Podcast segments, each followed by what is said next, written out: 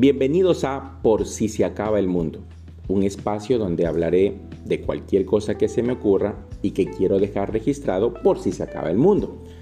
Ahora bien, el día de hoy me toca hablar de las elecciones de un país como Ecuador.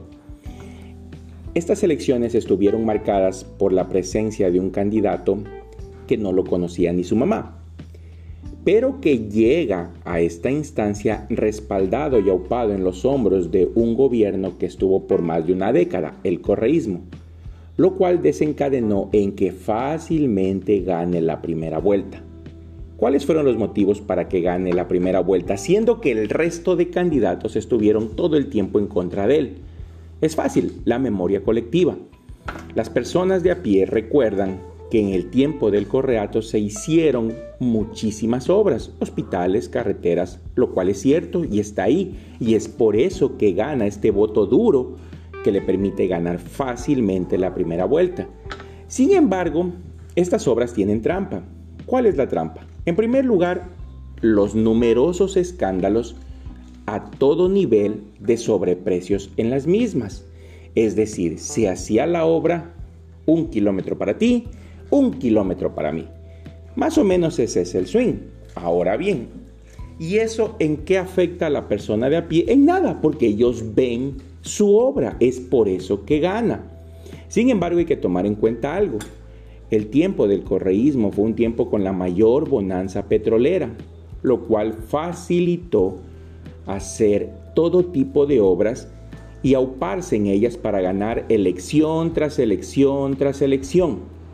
Ahora, si creemos que esa historia se puede repetir, a lo mejor démonos un par de minutitos para pensarlo y alzar un poquito nuestra cabecita y ver qué está pasando en Argentina. Ellos sufrieron un fenómeno similar. Tuvieron bonanza por ingresos fiscales y por ingresos por exportaciones de sus materias primas y en el gobierno de Kirchner y de Fernández pudieron hacer muchas obras, la gente los amaba, muy bien, nuevamente ganaban elección tras elección hasta que se acabó el dinero. Y cuando se acaba el dinero, salen a la luz las falencias de un modelo que destruye la inversión privada y que vuelve al Estado, a un Estado corrupto, en el principal generador de empleo. Sucede que cuando no ingresa el dinero, pues es simple, no hay cómo sostener en el tiempo toda esa cantidad de empleos. Nosotros aún no hemos visto eso. En primer lugar, porque nos dijeron en las elecciones anteriores que el candidato del correísmo iba a ser el que iba a continuar. Al poco tiempo dijeron que no, que él se torció y que ya no valió. Entonces, todo eso quedó en nada. Primero habrá que ver si no sucede lo mismo con este candidato. No sé cómo puede, si se hace lo mismo, no volver a pasar exactamente el mismo resultado que ya aconteció. Por ahí decían que la definición de locura es hacer lo mismo una y otra vez y esperar resultados diferentes.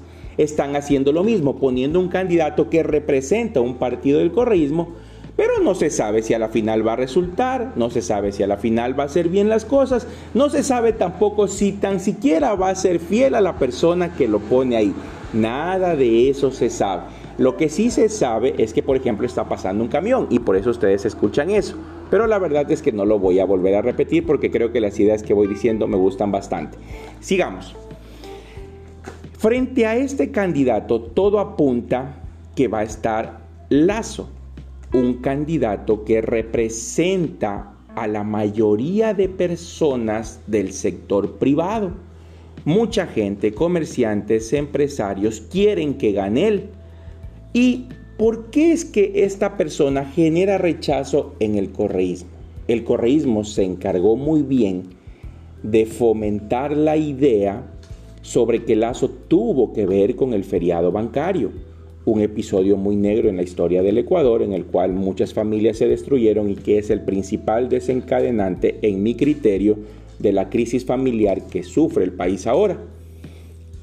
Entonces, como el gobierno de Correa porque es de Correa, se encargó todo el tiempo de apuntar a Lazo como una persona que tuvo que ver significativamente con el feriado bancario, la gente no lo quiere, sumado a la mala propaganda y al hecho de que la mayoría de gente, empresarios y productores, están con él, lo que se provoca es esta resistencia social en la otra parte del país, en los desvalidos, en las personas que han sufrido injusticias, en las personas que no han visto sus derechos respetados, sino más bien vulnerados por los empresarios.